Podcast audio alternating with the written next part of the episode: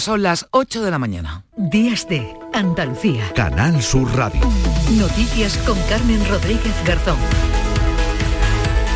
El caso Coldo sigue arrojando importantes novedades. El juez que investiga el presunto cobro de comisiones ilícitas por la venta de mascarillas ha bloqueado 88 cuentas bancarias a miembros de la trama. Casi la mitad corresponden al empresario Víctor de Aldamal, que los investigadores atribuyen un beneficio de 5 millones y medio de euros. Le atribuyen además a Coldo García el cobro de mordidas por importe de un millón y medio. El juez ha intervenido los correos, los correos de altos cargos de los ministerios de Transporte Transportes e Interior que intervinieron en las adjudicaciones investigadas. Este caso ha puesto en el punto de mira a la presidenta del Congreso, Francina Armengol, cuando estaba al frente del Ejecutivo Balear, su gobierno habría certificado como aptas las mascarillas que casi cuatro años después continúan almacenadas y sin uso. Esa certificación ayudó a que la empresa de esa trama pudiera optar a otros contratos públicos. Por ello, el Partido Popular exige la dimisión de Armengol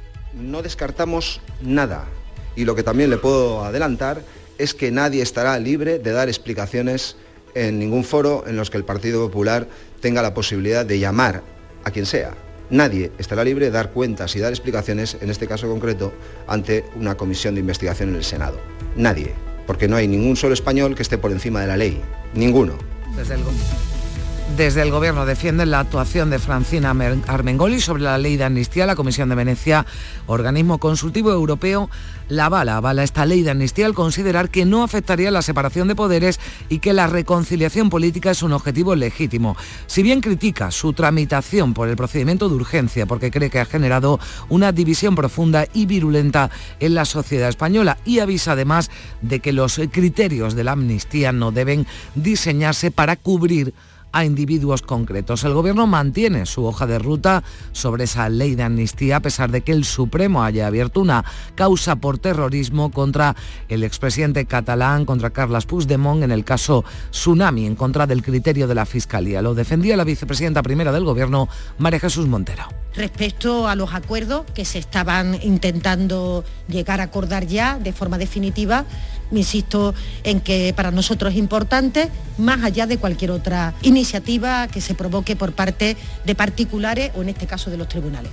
Airbus ha vendido la factoría de Puerto Real. La firma del acuerdo se va a producir a principios de la próxima semana, según ha podido confirmar Canal Sur Radio. Las instalaciones van a pasar a ser propiedad del grupo inversor chino Shenxi, que entre otros materiales fabrica componentes para molinos de energía eólica. El vicepresidente de Airbus comunicaba la noticia este viernes a la alcaldesa de Puerto Real, aunque todavía no ha trascendido el precio que ha pagado el grupo asiático por las instalaciones. Hay dudas también sobre el número de puestos de trabajo que se van a crear en la bahía. Desde el gobierno andaluz, el consejero de la presidencia, Antonio Sanz, pide prudencia. Cualquier información de consolidarse o de confirmarse pues sería valorada positivamente, pero yo tengo que guardar cautela y mucha prudencia y que quien tiene que confirmarlo evidentemente pues son las empresas afectadas. En Málaga ya ha comenzado el Festival de Cine. La gala inaugural anoche homenaje a Lola Herrera que recibía emocionada la biznaga Ciudad del Paraíso. Eh, me avisa una noche maravillosa. Eh, a quien se le haya ocurrido mm, darme esta biznada, se lo agradezco en el alma, porque estas noches no se viven fácilmente. Atención al viento que va a soplar hoy con fuerza en buena parte de Andalucía. Se activan avisos este sábado en Almería, en Granada, en Jaén y en Málaga e irá aumentando la nubosidad de oeste a este durante el día, con precipitaciones en general débiles que serán más probables e intensas al final de la jornada en las sierras y poco probables en el litoral mediterráneo. Las temperaturas sin grandes cambios, con máximas de 20 grados hoy en Málaga y Almería, 19 en Sevilla, 18 en Huelva, 17 se alcanzarán en Cádiz y Córdoba y 14 en Granada y en Jaén. Y en deportes, hoy arranca el Mundial de Fórmula 1, esta tarde en Bahrein, Verstappen saldrá primero, Carlos Sainz cuarto y Fernando Alonso sexto. Y ya ha comenzado la jornada vigésimo séptima en primera división. Jugado ayer, Celta de Vigo 1. Unión Deportiva Almería 0 a las 2 de la tarde hoy. El Sevilla Fútbol Club recibe a la Real Sociedad a las 4 y cuarto. Rayo Vallecano Cádiz y ya mañana Villarreal Granada y Atlético de Madrid Real Betis. 8 de la mañana y 5 minutos. Comenzamos.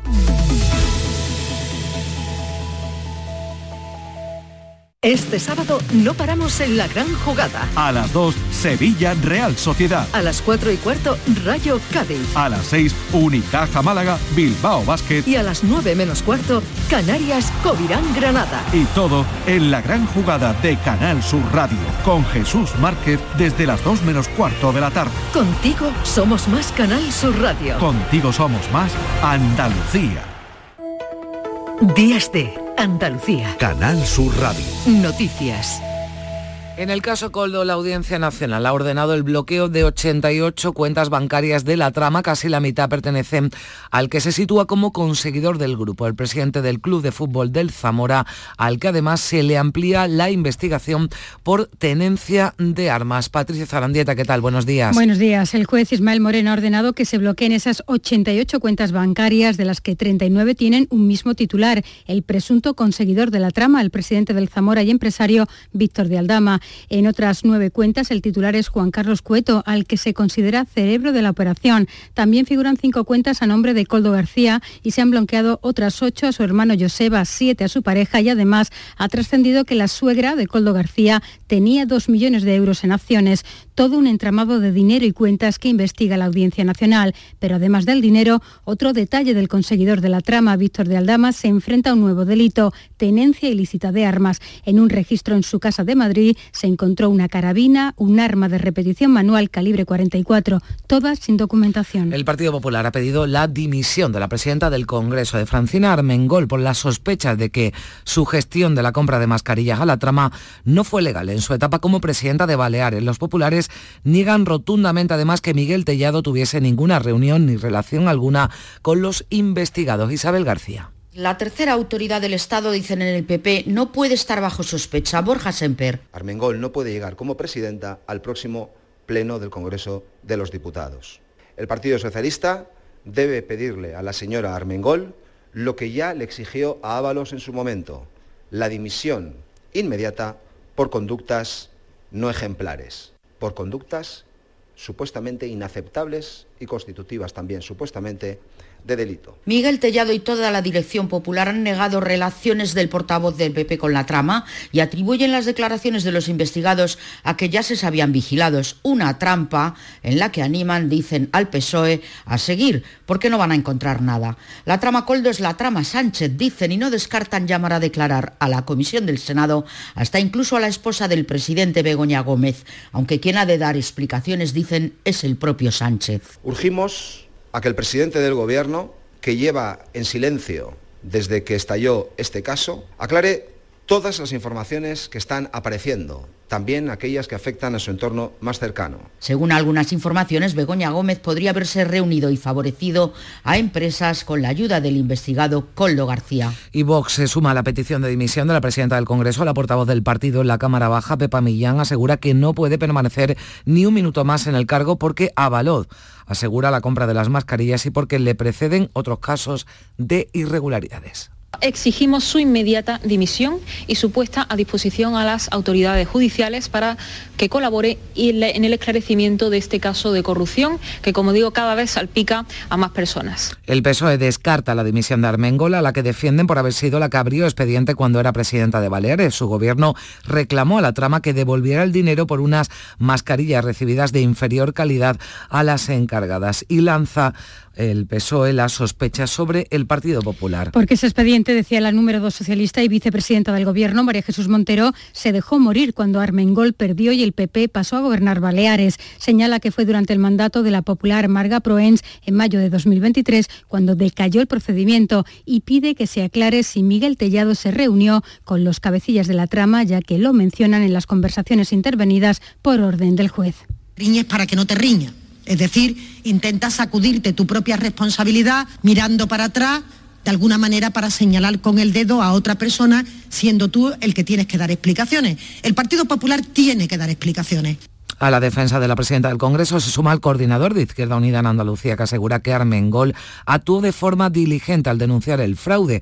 En una entrevista en Canal Sur Radio, Tony Valero ha advertido contra quienes quieren utilizar políticamente esta trama Yo creo que Francina, por lo que hemos sabido hasta ahora, actuó de manera uh, diligente. Creo que ahí lo que se está haciendo es eh, utilizar un caso mm, lamentable para atacar políticamente a quien en este caso pues no lo hizo mal, lo hizo bien y me parece que debería afinarse bien en la crítica y en la condena de, de lo que ha ocurrido. Izquierda Unida defiende a Armengol, pero sus socios de coalición en el Parlamento andaluz prefieren centrar, Patricia, la atención en otro punto. Podemos ha pedido una auditoría externa para conocer en profundidad cómo se gestionó la compra de mascarillas desde Andalucía. El diputado Juan Antonio Delgado señala que no sería el primer caso que relaciona al PP, dice, con la corrupción que se investigue hasta el último contrato para saber o de qué forma se hicieron los contratos aquí en Andalucía, porque el Partido Popular, me temo, por los datos que estamos viendo, también está inmerso en, en corrupción. Y la vicepresidenta segunda del Gobierno y líder de Sumar, Yolanda Díaz, ha propuesto crear un organismo independiente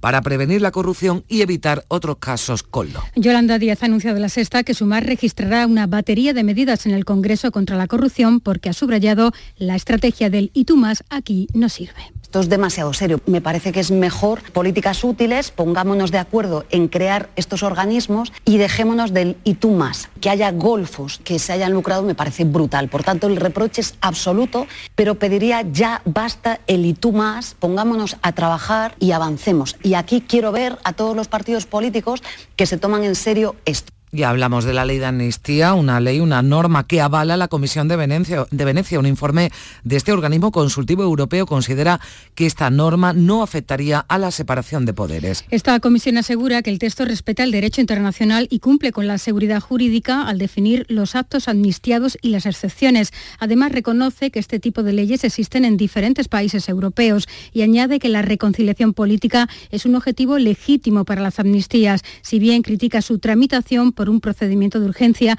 que cree que ha generado una división profunda y virulenta en la sociedad española. Este informe, que fue solicitado por el Senado a instancias del Partido Popular, no es vinculante. El Gobierno mantiene su hoja de ruta sobre la ley de amnistía a pesar de que el Supremo haya abierto una causa por terrorismo contra el expresidente catalán, contra Carles Puigdemont, en el caso Tsunami, en contra del criterio de la Fiscalía. Lo defendía, la escuchábamos al principio, la vicepresidenta María Jesús Montero, que considera que esta imputación no interfiere en la negociación de la ley de amnistía con Junts. Sobre esa imputación de Puigdemont también ha hablado el ministro de la Presidencia, Félix Bolaños, que ha negado que este nuevo movimiento del Supremo suponga calificar como terrorismo lo ocurrido en las protestas independentistas de 2019 organizadas por Tsunami Democratic.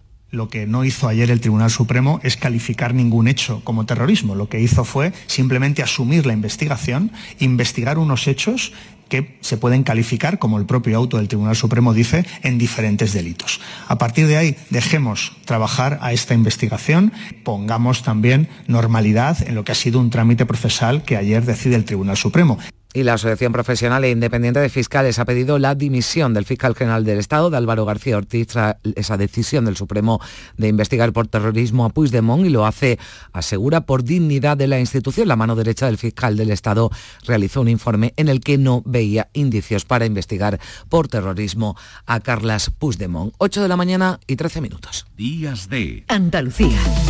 Noticias con Carmen Rodríguez Garzón. Canal Sur Radio. Pendientes hoy del tiempo, el Gobierno de Aragón mantiene hoy el plan especial de protección civil de emergencias ante el riesgo de inundaciones debido a la crecida del Ebro en Zaragoza. El caudal del río ha empezado a descender a su paso por la capital aragonesa tras haber alcanzado este viernes su máximo caudal que se prevé que llegue hoy a la localidad de Gelsa. Una vez que alcance este municipio, el caudal será absorbido por el embalse de Mequinenza. Aquí en Andalucía, la Agencia Estatal de Meteorología activa este sábado avisos naranja por oleaje y amarillo por viento en Almería, Granada, Jaén y Málaga. Aviso naranja por viento y fenómenos costeros en toda la costa almeriense desde las 4 de la tarde y hasta la medianoche en el poniente y la capital almeriense hasta las 6 de la mañana del domingo en el levante. Se esperan rachas de hasta 70 kilómetros hora y olas de 4, de 4 metros de altura. Los vientos de los últimos días han dejado daños en un tramo de la playa de Agua Dulce sin apenas arena por el fuerte oleaje que ha ocasionado un escalón de casi un metro de altura.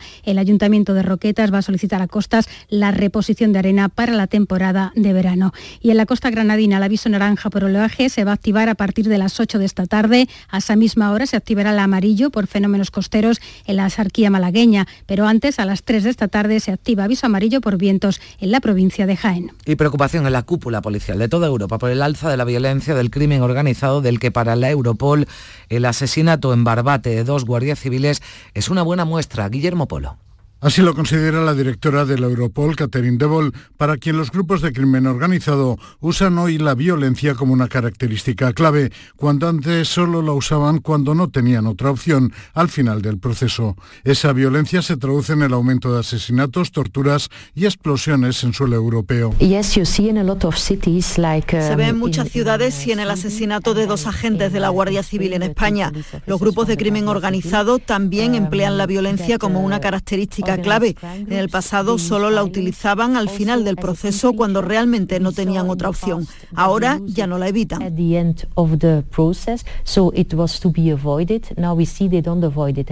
Para la máxima responsable de Europol, el 30% de los grupos criminales está activo en el narcotráfico, un negocio muy rentable y con varios problemas como la llegada de cocaína desde Latinoamérica y con Europa como destino, tránsito y productora de drogas sintéticas. El gobierno andaluz eh, lo que ha pedido al Ejecutivo Central es que autorice en el campo de Gibraltar el primer tribunal de instancia en todo el país. La solicitud parte del consejero de Justicia, de José Antonio Nieto, un órgano judicial ágil que optimice recursos, que sea capaz de responder a la realidad del narcotráfico. La comarca gaditana es una zona de alta rotación de jueces, los casos son complejos y con conexiones internacionales, muchos de ellos. Que tengamos la posibilidad de tener un órgano ágil que sea capaz de responder a los retos que nos plantea hoy esa delincuencia que tanto daño está haciendo a los vecinos de, esa comarca, que tanto daño le hace a la imagen de, toda esa zona y que tenemos que erradicar con, con la ley pero con toda la fuerza de la ley y con toda la agilidad de la ley. Para la Asociación de Jueces, Francisco de Vitoria debe ser la Audiencia Nacional con más recursos quien se haga cargo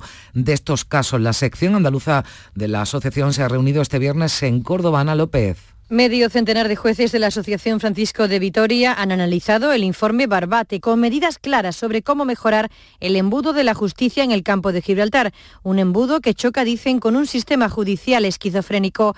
Portavoz de la Asociación Francisco del Castillo. El hecho de destinar una partida presupuestaria por el Ministerio del Interior a construcción de lanchas es muy básico, es una línea recta. En cambio, si queremos acordar medidas en el ámbito de la justicia, el organigrama, digamos, el, si me permiten, esquizofrénico sistema organizativo judicial español hace que eh, todas las medidas deban de ser consensuadas por muchos ámbitos, tanto el ámbito autonómico como el ámbito estatal. La Francisco de Vitoria quiere que sea la Audiencia Nacional la que asuma estos casos de narcotráfico, que se separen los juzgados mixtos en el campo de Gibraltar, además de más medios e incentivos para que los jueces no abandonen la zona.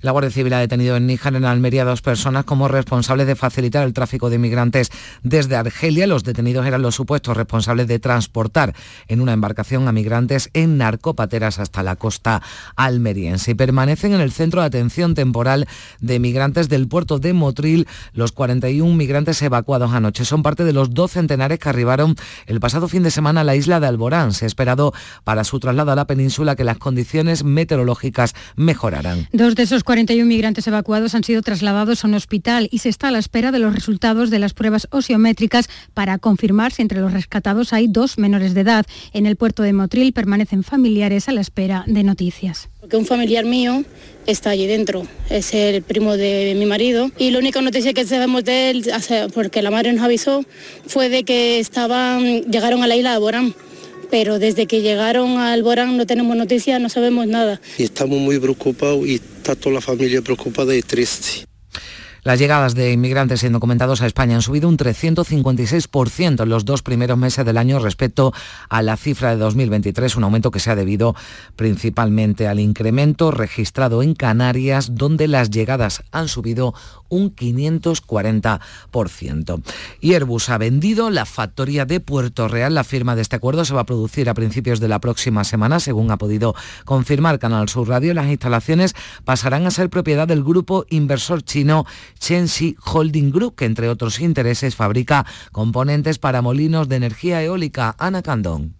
No ha trascendido el precio que ha pagado el grupo asiático por las instalaciones y hay dudas también sobre el número de puestos de trabajo que se crearán en la bahía. En un principio, la empresa desembarcará con su propio equipo técnico. La primera edil puertorrealeña ha confirmado la noticia y pide prudencia. Aurora Salvador. El vicepresidente de Airbus, que con el que yo he tenido contacto y con el que hablo, me ha llamado hoy para decirme lo inminente de la firma para esta semana y que mm, me dará más amplitud de, de información para el mes de abril compañero concejal de urbanismo se reunió con el representante de, esta empresa, son bastante herméticos. La instalación de la compañía china supondrá la continuación de la actividad industrial en la factoría. Y cuando se cumplen 26 días de huelga en acerinos en los barrios, la Junta ha convocado a empresas y sindicatos el próximo miércoles para establecer una mediación. Y la factura de la luz es desde este pasado viernes más cara. El IVA del precio de la electricidad pasa del 10 al 21%, un porcentaje en el impuesto que no veíamos desde la primera mitad de 2021. La medida para mantener el IVA reducido al 10% se prorrogó hasta el próximo 31 de diciembre, pero con una excepción. Si el precio medio de la electricidad bajaba de los 45 euros megavatio hora, en el mes siguiente se aplicaría un 21% de IVA. Y esto es lo que ha sucedido en febrero. Esta subida se aplicará para todos los consumidores, excepto para los vulnerables y en riesgo de exclusión. Supondrá de media entre 7 y 10 euros más en los recibos. El secretario general de la Organización de Consumidores Facua reclama al Gobierno un IVA reducido de forma permanente. Es un servicio esencial y llevamos mucho tiempo reivindicando que tenga un IVA reducido. Consideramos que tendría que tener carácter permanente porque no es justo que los consumidores tengamos que pagar un IVA tan elevado del 21% por el suministro energético. El Consejo de Gobierno de la próxima semana va a dar luz verde a la creación de un comisionado que velará por la aplicación del pacto por Doñana. La reunión se adelanta el lunes porque el presidente de la Junta acompañará el martes a la reina en el acto central del Día Mundial de las Enfermedades Raras que se celebra en Sevilla y Macarrasco. El Gobierno tiene que empezar a ejecutar el acuerdo firmado con el Ministerio y este lunes aborda la creación de un comisionado para la supervisión y coordinación de las medidas socioeconómicas de los municipios de la Corona Norte.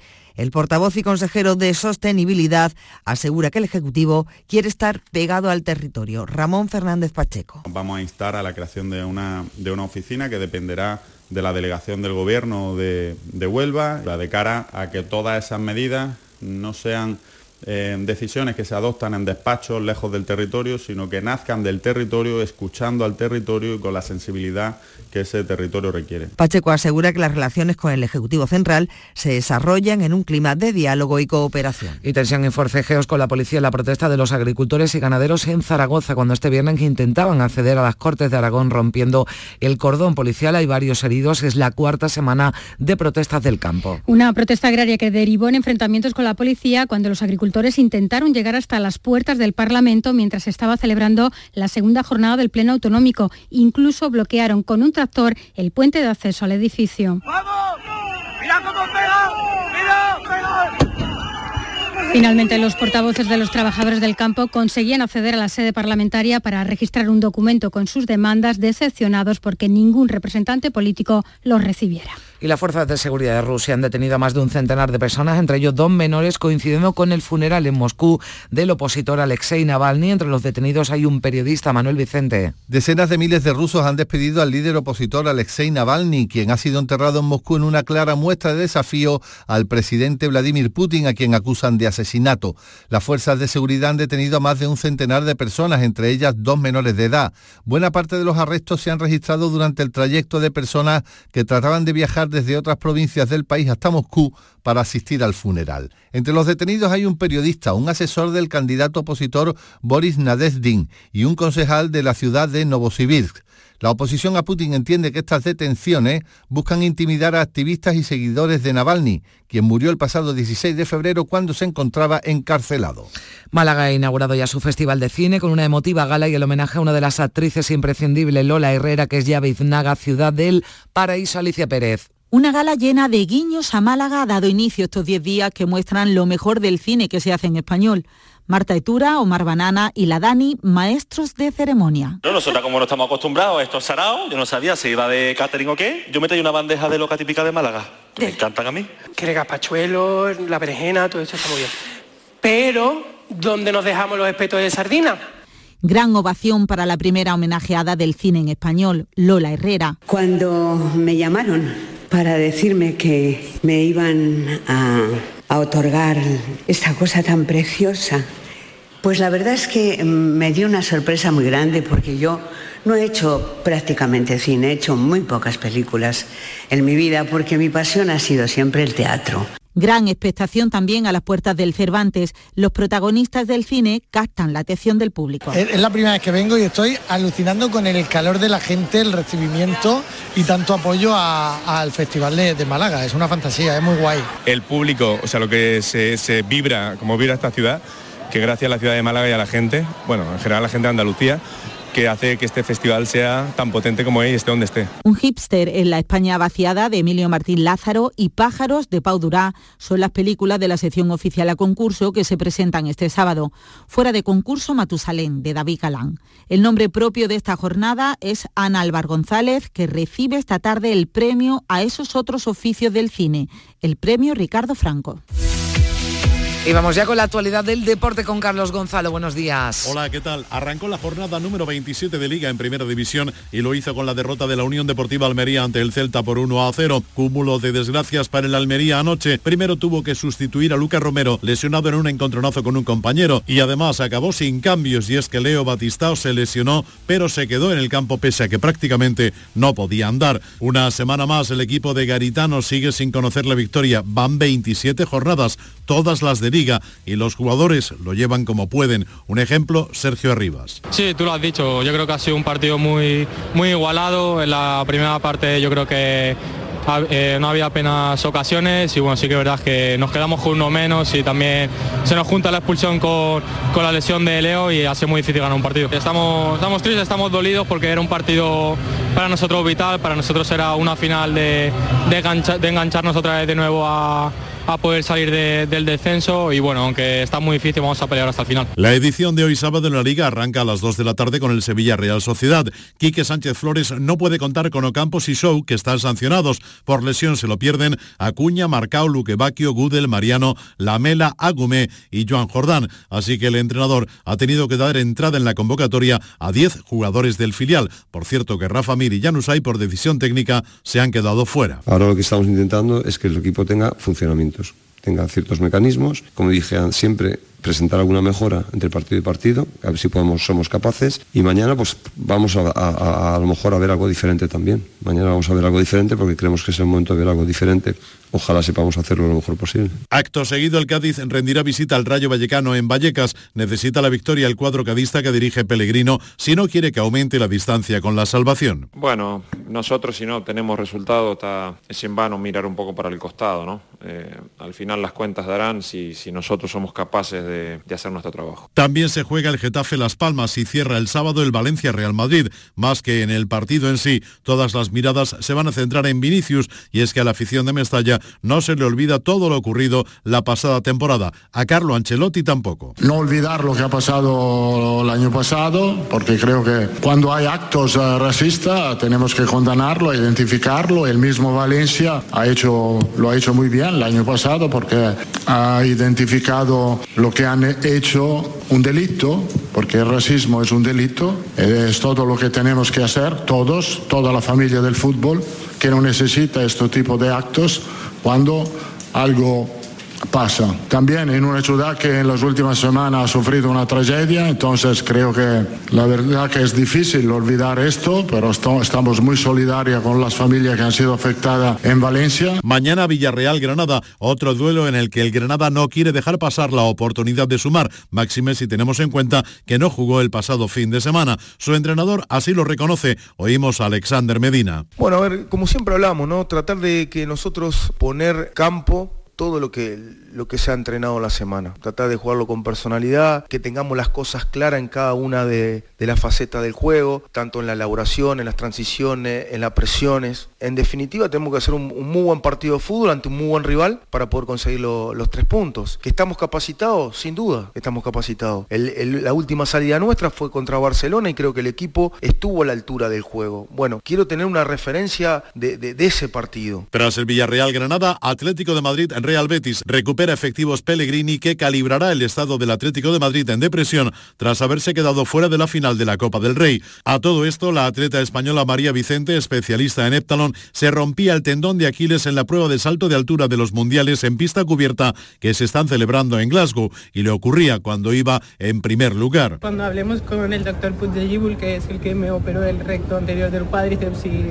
he tenido una muy buena recuperación y confío al 100% en él, su equipo y, y Cos, me llevarán a Barcelona para operarme y empezar la rehabilitación y deciros que, como ya he dicho, volveré. Esta lesión obligará al atleta española a pasar por el quirófano y además a, decir adiós a los Juegos Olímpicos de París. Además de María Vicente, participaron Lorea Iberzábal, que se clasificaba para las semifinales de los 800 metros, al igual que Mohamed Atawi y Mariano García. Final también en 1500 para Adel Mechal y Mariano García, al igual que para Esther Guerrero. En la Liga Sobal de Balonmano, meritoria victoria del Ángel Jiménez de Puente Genil, 28 a 26 sobre Vidasoa Irún, uno de los gallitos de la competición. En la Liga ACB hoy se juegan el Unicaja Bilbao Básquet y Baloncesto Canarias Covira en Granada y hoy arranca el Mundial de Fórmula 1 en Bahrein. Será a las 4 de la tarde. Verstappen saldrá primero, Carlos Sainz cuarto y Fernando Alonso sexto.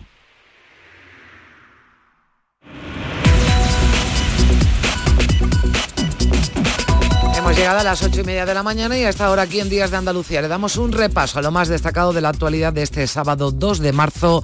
Titulares con Manuel Vicente. ¿Qué tal? Muy buenos días. Muy buenos días. La Audiencia Nacional ordena bloquear casi un centenar de cuentas bancarias en el caso Coldo. Casi la mitad pertenecen al que se sitúa como conseguidor del grupo el presidente del Club de Fútbol del Zamora, Víctor Aldama. La oposición pide la dimisión de Francina Armengol como presidenta del Congreso. PP y Vox sospechan de que su gestión en la compra de mascarillas a la trama cuando gobernaba en Baleares no fue legal. El PSOE pide explicaciones por la posible relación del popular Miguel Tellado con este caso. Los cabecillas de la trama mencionan al portavoz del PP en el Congreso en las conversaciones intervenidas por orden del juez. Meteorología activa hoy avisos por oleaje y viento en Almería, Granada, Jaén y Málaga. Se esperan rachas de hasta 70 kilómetros a la hora y olas de, 20 de 4 metros de altura, sobre todo en la costa almeriense. Preocupación en la cúpula policial europea por el alza de la violencia del crimen organizado. Europol considera que el asesinato de dos guardias civiles en Barbate refleja un cambio de comportamiento de las bandas. Detenidas dos personas en Níjar por facilitar el tráfico de personas. Se trata de los responsables de transportar a inmigrantes en narcopateras desde Argelia hasta la costa de Almería. Airbus firmará el próximo martes la venta de su factoría de Puerto Real en Cádiz. Las instalaciones pasarán a ser propiedad del grupo chino Senchi, que fabrica componentes para molinos de energía eólica. A mediodía se activará el plan de seguridad con motivo de la masiva afluencia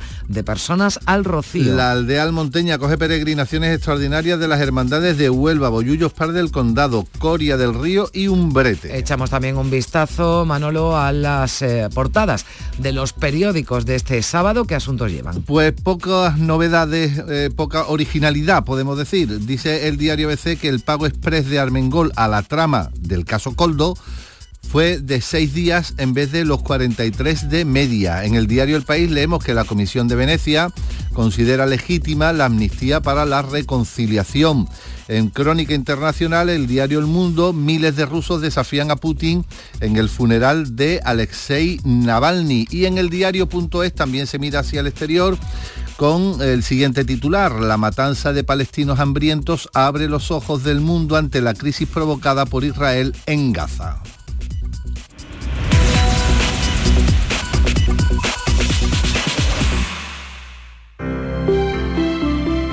Buenos días. El número premiado en el sorteo del cuponazo celebrado ayer ha sido 4798 04798. Serie 79. Puedes consultar el resto de los números premiados en juegos11.es. Hoy tienes una nueva oportunidad con el sueldazo del fin de semana. Disfruta del día. Y ya sabes, a todos los que jugáis a la 11, bien jugado. Buenos días.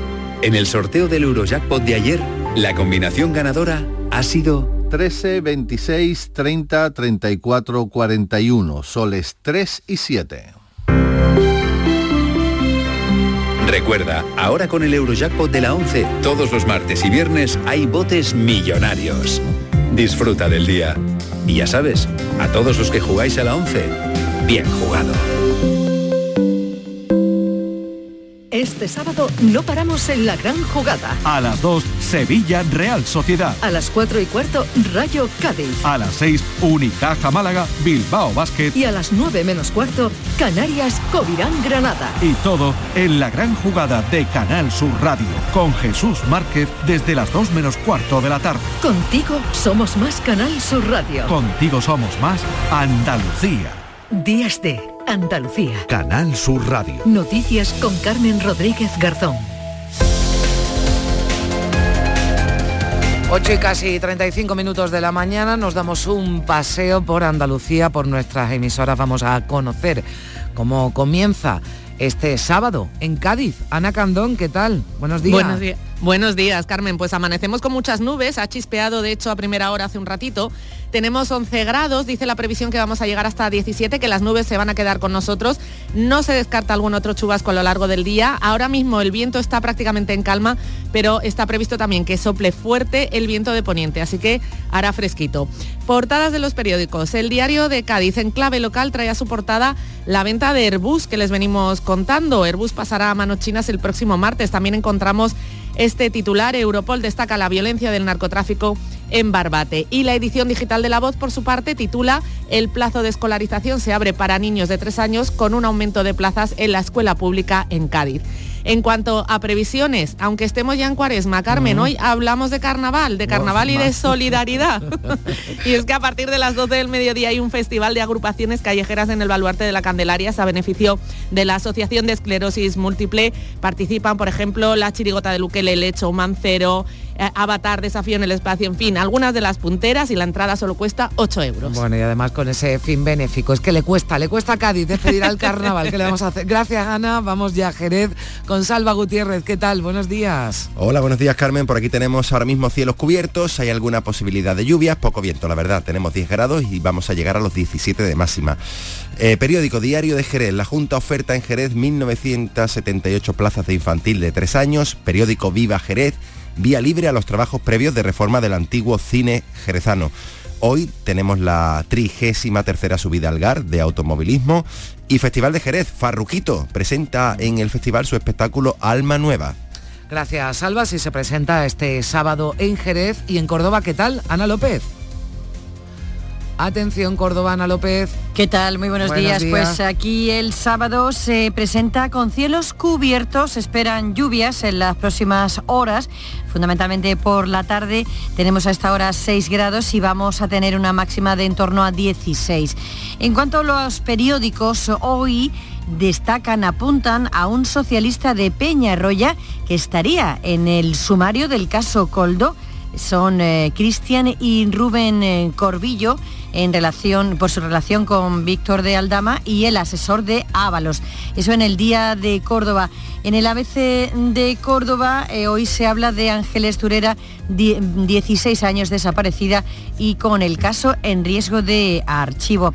Y en cuanto a las previsiones, hoy una jornada de la Asociación de Córdoba por Ucrania que ha organizado un acto de apoyo a la familia ucraniana. Se van a realizar numerosas actividades y se van a recoger además donaciones. Gracias, Ana. ¿Qué tal? Empieza el día en Sevilla. Javier Moreno, buenos días. Hola Carmen, ¿qué tal? Buenos días. Pues tenemos 7 grados, cielos nubosos o cubiertos, puede haber alguna precipitación débil y dispersa en la provincia a lo largo del, del día. Coinciden los dos diarios que traemos hoy al estudio, Diario de Sevilla y, y ABC, en las imágenes de portada hablan de la reforma de Altadis, que dará, dice Diario de Sevilla, un pulmón verde a la ciudad. Dice el diario ABC, el nuevo parque fluvial de Altadis abrirá en el año 2025 y recogen también los diarios las declaraciones de la asistente de María del Monte que ayer prestó declaración ante el juez. Dice textualmente, pensé que las habían matado. Hemos contado que pasó mucho miedo. Y hoy, Carmen, por aquí cerquita, en el Parque del Alamillo y la Cartuja, a partir de las 3 de la tarde tenemos carrera duatlón con 300 participantes, así que atentos hoy al tráfico por esta zona de la ciudad. Gracias, Javier. Seguimos en Málaga con Alicia Pérez. Muy buenos días. Muy buenos días, pues aquí tenemos posibilidad de lluvias, pero no van a llegar al litoral, con lo que el Festival de Málaga va a gozar de buen tiempo, aunque eso sí, con viento fuerte a partir de esta tarde. Las temperaturas hasta ahora entre los 3 grados de Ronda y los 13 de Rincón de la Victoria, y llegaremos a los 15 también en el litoral. Eh, vamos a la portada del Diario Sur, foto para Lola Herrera, Premio Ciudad del Paraíso. Me encanta estar a los 88 haciendo lo que más me gusta. Es eh, la frase de la gran actriz. En el Málaga hoy leemos un titular al margen del festival. Las playas de la Costa del Sol tendrán este verano sensores de temperatura del agua y oleaje. Y en la opinión también leemos que Málaga afronta el último gran desarrollo urbanístico del litoral oeste. Como podéis imaginar, el festival eh, pues copa prácticamente todo el interés eh, informativo de la jornada, pero hoy nos sumamos además a Cádiz porque estamos celebrando carnaval en Casares. Gracias Alicia. Seguimos en Huelva. María José Marín, buenos días. ¿Qué tal? Buenos días. A esta hora tenemos cielos despejados, aunque, aunque se anuncian nubes en la segunda parte del día con posibilidad de precipitaciones, sobre todo en el norte de la provincia. Vamos a alcanzar una máxima de 19 grados, a, a esta hora casi 10 en la capital de la prensa titular de Huelva hoy. El Santo Entierro de Huelva recibe multitud de ofrecimientos tras quedarse sin costaleros, una de las hermandades de la capital, y eh, Huelva Información, foto de portada a cinco columnas para eh, Manolo García, que anoche daba concierto aquí en Huelva, entregados al cantante español, el pabellón Carolina Marín reúne a 5.000 onubenses en su regreso a Huelva, como decimos, de este cantautor de nuestro país. Y eh, en previsiones, pues nos vamos a marchar hasta la aldea. Allí hay plan especial con motivo de importantes peregrinaciones hoy en en el Rocío, entre ellas la Hermandad de Huelva, una de las más numerosas que acude a la aldea almonteña. Gracias María José, buen día, vamos a Granada con Encarna Maldonado. ¿Qué tal Encarna? Buenos días. Buenos días Carmen, pues en Granada sol, mucho sol a esta hora en toda la provincia, aunque las nubes van a aparecer a partir del mediodía y con, eh, con ellas algunos chubascos,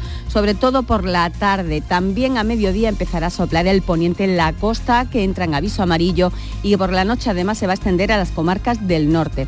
Las temperaturas pues razonables. Tenemos ahora 4 grados, vamos a llegar a 14 y la cota de nieve está en los 1.600 metros. Eso significa que va a nevar en Sierra Nevada, que precisamente este fin de semana vive uno de los mejores momentos de la temporada.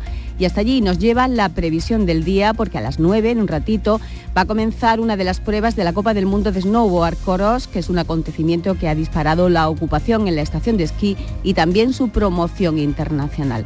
Y de la prensa destacar que Ideal abre en primera con un estudio sobre las zonas de bajas emisiones en las principales ciudades y Granada hoy titula a toda página que el acelerador de partículas apoya los títulos que ha solicitado la Universidad de Granada y que ha rechazado la Junta. Pues con esos cuatro grados razonables de Granada nos vamos a Jaén a ver qué temperatura, cómo se presenta el día allí. César Domínguez, ¿qué tal? Buenos días. Hola, muy buenos días. Pues tenemos fresquitos 6 grados, están los cielos nublados, atención, hay algunos puntos con niebla. Se espera a partir de las 3 de la tarde, como has comentado, aviso amarillo por vientos o rachas de viento fuerte en la Sierra Sur y en la capital, también en Sierra Mágina. Y a partir de las 8 de la tarde en la Sierra de Segura y en la Sierra de Cazorla. La prensa, Festival de Goles es el principal titular del diario Jaén, se refiere al partido que ayer disputó en Pamplona Jaén Paraíso Interior, 4 a 6 fue el resultado. Ideal dice que comienza la unión de los aparcamientos de Simago y la constitución de gran complejidad. Ya ven, hay marcas que perduran por toda la vida, como la de Simago, que desapareció hace ya décadas, pero bueno, el solar de donde estaba el edificio, por eso es a lo que se refiere. Previsiones, yo te voy a dar a elegir a ti, a toda la audiencia, ve que le gusta más mover el esqueleto en un rumbón de, de una a 6 de la tarde del Parque de la Concordia, aquí en la capital, algo más tranquilo, a las ocho y media, música de capilla en Alcalá la Real Hoy se de compras en Úbeda, que es el día del stock con ofertas hasta del 70%, ya que cada uno elija que lo que cada uno elige lo que mejor le, venga. Gracias César. Terminamos en Almería. Lola López, buenos días. Buenos días. A esta hora con 10 grados de temperatura tendremos máximas de 20 y esperando el viento en alerta amarilla desde las 12 en toda la costa a partir de las 4 de la tarde y hasta la medianoche en alerta naranja. En cuanto a los diarios, Ideal lleva en su portada este titular, el PP de Almería y Murcia hace piña en Lorca para no demorar más el AVE. Destaca la voz de Almería que una moción de censura dará primero la alcaldía a Ciudadanos y luego al PSOE en Carboneras. Diario de Almería nos cuenta que dos gasolineras de la provincia están en el podio de las más caras de España, están en Tabernas y en Níjar. Fotografía de portada para una nueva derrota, otra más de el Almería ayer ante el Celta al perro flaco 1-0 pues ya sabemos. Y este sábado entre las previsiones se celebra eh, el Día del Tomate en el Paseo de Almería. Llega una nueva edición de Expotacu esa Feria de la Cultura Japonesa en el Palacio de Congresos de Cabo de Gata y Nuria Esper estará hoy con La Isla del Aire, dirigida por Mario Gas, en el auditorio de, de Roquetas de Mar a partir de las 9 de la noche. Bueno, pues planes para olvidar un poquito el disgusto que sigue dando el Almería. Gracias eh, Lola, gracias a todos los compañeros. Nos lo apuntaba eh, desde Granada, en Carna Maldonado, Serra Nevada afronta el fin de semana más importante de esta temporada y es así por las magníficas condiciones de la estación y por esas pruebas del Mundial Snowboard Cross que se celebran este sábado y mañana domingo. Pero fíjense ya que los hoteles de Sevilla tendrán lleno técnico el primer fin de semana de abril, justo entre Semana Santa y Feria, por la final de la Copa del Rey de Fútbol que se va a celebrar en la Cartuja el día 6 y que enfrentará al Atleti de Bilbao y al Mallorca. Las reservas ya se notan, decía el presidente de los hoteleros sevillanos, Manuel Cornax. No nos ha dado tiempo todavía eh, a, valorarlo, pero sí, evidentemente en el momento que, bueno, se producen siempre algunas reservas previas a nivel tentativo por sí, eh, pero vamos, ya normalmente se producirán durante el día de hoy, pues empezarán a entrar lógicamente reservas. Y hoy se abre en Madrid la capilla ardiente de Fernando Gómez Acebo, hijo de la infanta Pilar de Borbón, primo del rey Felipe VI, ha fallecido este viernes a los 49 años de forma repentina tras agravarse en los últimos meses la insuficiencia respiratoria crónica que padecía. Llegamos a las 9 menos cuarto, se quedan ahora con la información local.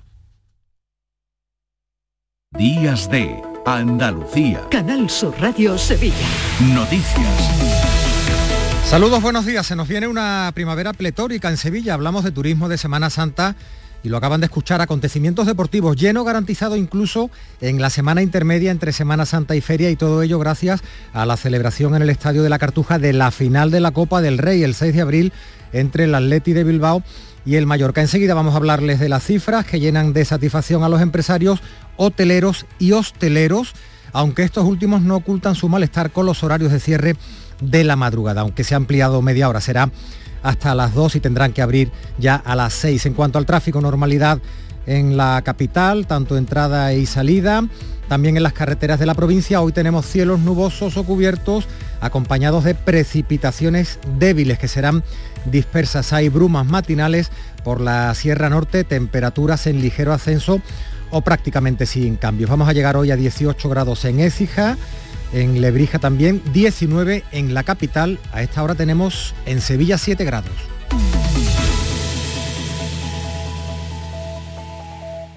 Pensado en instalar placas solares en tu vivienda o negocio? Con Sol Renovables, enchúfate al sol. www.solrenovables.com o 955 35 53 49. Días de Andalucía. Canal Sur Radio Sevilla. Noticias. Los hoteles de Sevilla van a tener un lleno técnico el primer fin de semana de abril, justo entre Semana Santa y Feria, gracias al fútbol, a la final de la Copa del Rey, que se va a celebrar en la Cartuja el día 6, enfrentando al Atleti de Bilbao y al Mallorca, los dos equipos que han llegado a esa final. Los aficionados de ambos clubes ya están buscando hoteles en la capital y en la provincia. Cada uno va a disponer de unas 20.600 entradas pero habrá más aficionados, como es habitual, que viajen sin localidades.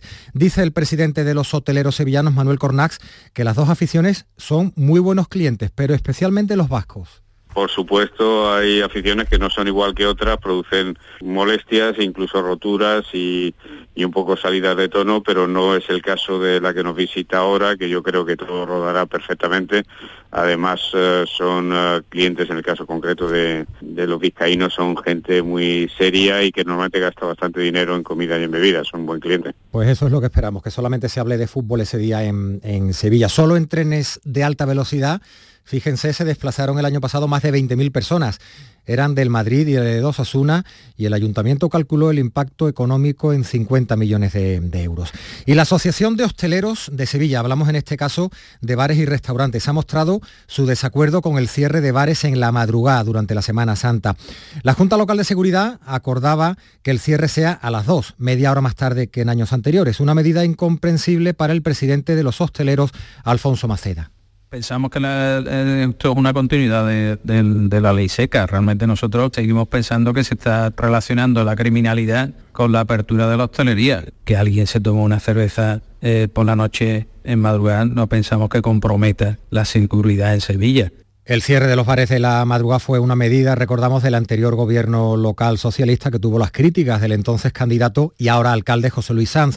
Tras la reunión en la que se acordaba mantener el cierre en la madrugada, el portavoz socialista, Antonio Muñoz, se ha referido así al cambio de opinión de Sanz.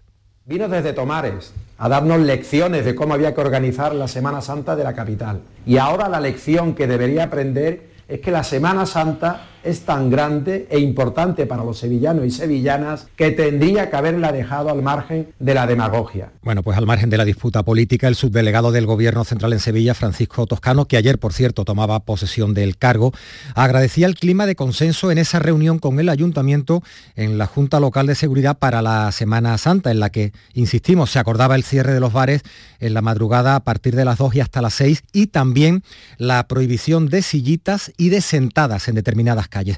Toscano también ha hablado de la Plaza de España. Dice que ya ha recibido del Ayuntamiento de la capital una solicitud para una reunión. En ella, sin embargo, no se hace referencia a los asuntos a tratar, aunque es más que previsible que se aborde la propuesta del alcalde de cobrar la entrada a ese recinto monumental. De momento no hay fecha para el encuentro y dice el subdelegado toscano que la entrada seguirá siendo libre. Y hago una declaración de principio. Mm, a nosotros no nos gusta que se restrinjan espacios públicos para la ciudadanía, sino muy al contrario, nos gusta que se abran. Y en segundo lugar, hago un llamamiento también a la tranquilidad de los usuarios y usuarias de los servicios que presta la Administración General del Estado en esta ala, en este edificio. Y les contamos también que después de Semana Santa van a comenzar las obras del edificio Cubo de Altadis y se prevé que en el segundo semestre del año 2026 esté finalizada la totalidad de la remodelación de la antigua fábrica de tabacos de los remedios. Antes, a finales de año, del año que viene, sí quedará abierto al público el gran espacio verde que se ha diseñado en estos terrenos. Son muchas hectáreas, van a unificar las zonas verdes, tanto las que había dentro de la fábrica como los parques del entorno. Contará con más de 31.000 metros cuadrados de sombra, el 71% de toda la extensión. Su diseñador, el paisajista Gustavo Marina, subraya que sobre todo será la apertura definitiva de los remedios al río.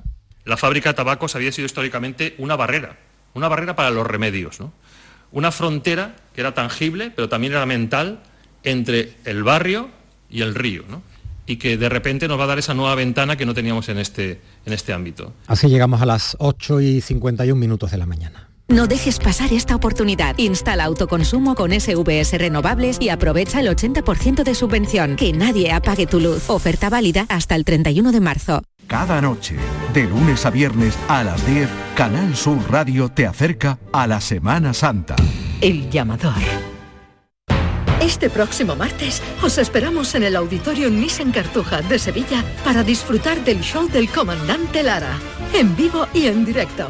Comenzamos a las 6 de la tarde. Y gracias a este maravilloso público, el show del comandante Lara. Vive una tarde espléndida de alegría, humor e ingenio con el show del comandante Lara. Con la colaboración del Auditorio Nissan Cartuja.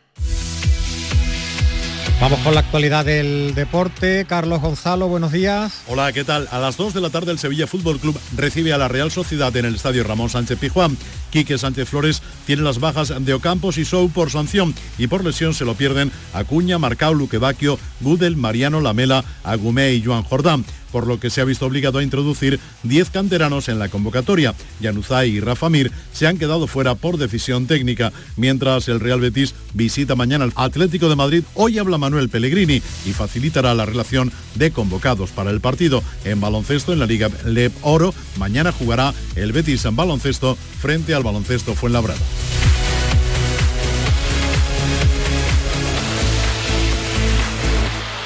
Vamos con más asuntos. Hemos hablado mucho de la Semana Santa, de esa primavera pletórica que se viene en Sevilla, pero toda la riqueza de la provincia y de la capital eh, pues no proviene del, del, ocio. Nuestra provincia lidera el despliegue de nuevas instalaciones de energías renovables. Suponen cerca de la mitad de la nueva potencia instalada en 2023 en toda Andalucía. El 90% son plantas fotovoltaicas, lo ha dicho el consejero de Industria Jorge Paradela en el segundo encuentro Made in Andalucía que se ha celebrado en Carmona la verdad es que el papel de la provincia de Sevilla es muy importante porque casi el 50% de esa potencia nueva instalada está en la provincia de, Sevilla. Actualmente el mayor despliegue corresponde de largo a la fotovoltaica, a la solar, un 90%. Hay unos 100, unos 100 megavatios de eólica en el último año Estamos hablando de que Sevilla ha instalado en 2023 738 megavatios, suponiendo esa cifra unos 753 millones de euros de inversión y 2.200 empleos en la construcción. Y ahora un par de apuntes que tienen que ver con la, con la educación, porque el proceso de escolarización para el próximo curso ha comenzado, lo hacía ayer, hasta el próximo 1 de abril. Es para los niños que se incorporan al sistema educativo y para aquellos que cambian de centro. Hay en toda la provincia 742 colegios e institutos, el 80% públicos y el 20% concertados. Este año hay 4.000 plazas más para infantil, en total 19.300 para niños de 3 años, una cifra muy superior al número de, alumnos. Y eso es más evidente en los colegios del centro de la ciudad, como ha señalado en Canal Sur Radio el delegado de Educación de la Consejería, Miguel Ángel Arauz. Efectivamente, cada vez los turistas se están haciendo los amos de, del centro de Sevilla, hay un movimiento ahí demográfico importante y efectivamente en materia educativa pues es una evidencia, ¿no? Que los colegios se están quedando, los del centro se están quedando sin niños prácticamente. Es un drama, ¿eh? Ya lo saben, proceso de escolarización hasta el próximo 1 de abril. La relación definitiva del alumnado admitido y no admitido va a salir el 14 de mayo. Y la Universidad de Sevilla oferta más de 16.600 plazas para el curso que viene de grado máster e Instituto de Idiomas.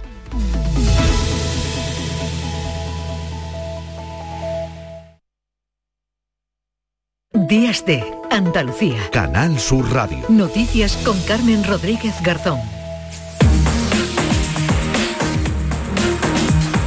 9 menos 5 minutos de la mañana. A esta hora le damos un repaso a lo más destacado de la actualidad de este sábado 2 de marzo. Patricia Zarandieta, muy buenos días. Buenos días. El juez que investiga el presunto cobro de comisiones ilícitas por la venta de mascarillas en el denominado caso Coldo ha bloqueado 88 cuentas bancarias a miembros de la presunta trama. El juez ha intervenido además los correos de 10 altos cargos de los ministerios de Transportes e Interior que intervinieron en las adjudicaciones investigadas. Este caso ha puesto en el punto de mira a la presidenta del Congreso, Francina Armengol, cuando estaba al frente del Ejecutivo Balear, su gobierno habría certificado como actas las mascarillas que casi cuatro años después continúan almacenadas y sin uso. Esa certificación ayudó a que la empresa de la presunta trama pudiera optar a otros contratos públicos. El Partido Popular, su portavoz Borja Semper, exige la dimisión de Armengol.